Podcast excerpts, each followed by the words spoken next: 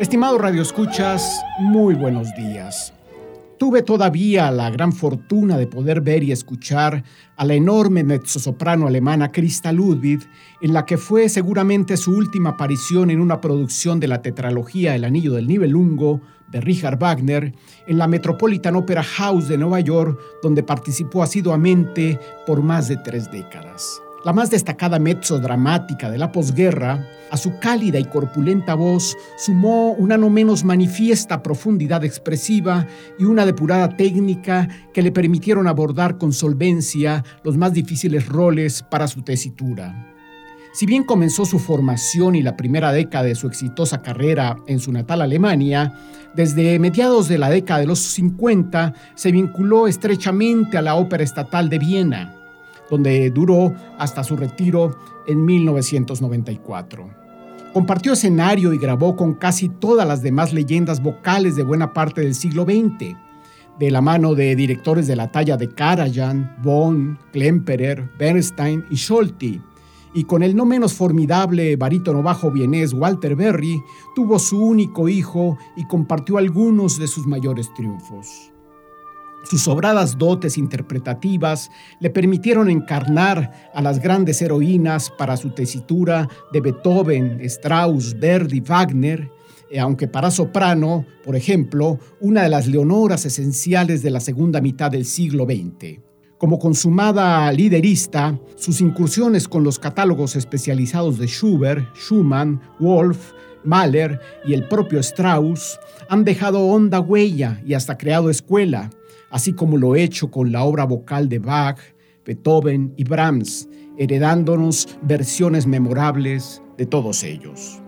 Una cantante inteligente y además siempre discreta, tituló a su libro de memorias y me habría encantado ser una primadona, hasta cierto punto título irónico, porque brilló en un mundo particularmente dominado por las sopranos y los tenores. Una dama del bel canto, así lo atestiguan quienes departieron con ella, porque su grandeza se confirmaba con su auténtico don de gente que nunca perdió el piso y tenía fama además de ser muy generosa, como en su biografía lo ha constatado la no menos grande soprano también berlinesa, por cierto, una de sus amigas más entrañables, Gundula Hanowitz. Este libro es una auténtica enseñanza de vida plena, escrito con ligereza y hasta con humor, pero con la profundidad de quien hizo del bel canto, en el más alto nivel y siempre a plenitud, una auténtica pasión y hasta un culto, por lo que de igual modo se trata de una valiosísima gran masterclass.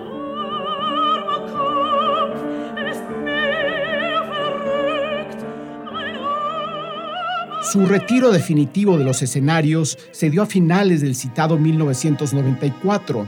después de una larga e interrumpida carrera de casi medio siglo, cantando la Clitemnestra de Electra de su adorado Richard Strauss y claro, en la Stadtoper de Viena, su hogar a lo largo de tres décadas esenciales de su triunfal trayectoria.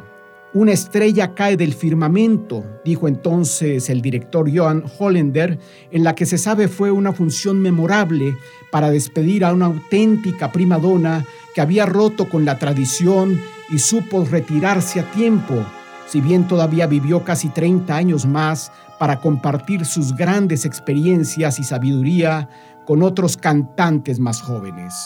Figura indiscutible en los festivales de Salzburgo y Bayreuth, por ejemplo, cantó con solvencia los más importantes papeles para su tesitura de Mozart y Wagner,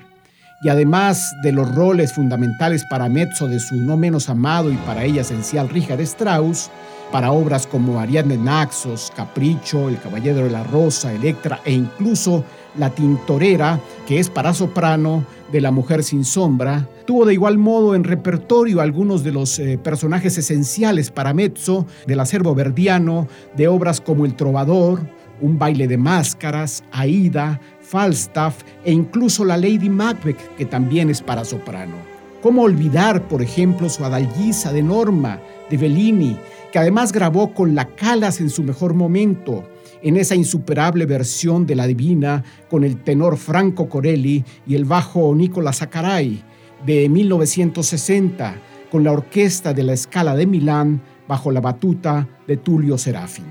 Con la mezzosoprano total Krista Ludwig se ha ido una de las últimas grandes constelaciones del quehacer lírico del siglo XX, que en vida recibió todos los reconocimientos para una figura vocal de su envergadura, cubriendo un amplísimo repertorio que con sobrados recursos dominó los espectros lírico, espinto, dramático y hasta heroico, sin desconocer su presencia igualmente protagónica en el no menos selecto mundo de la canción para concierto. Muchas gracias, será hasta la próxima.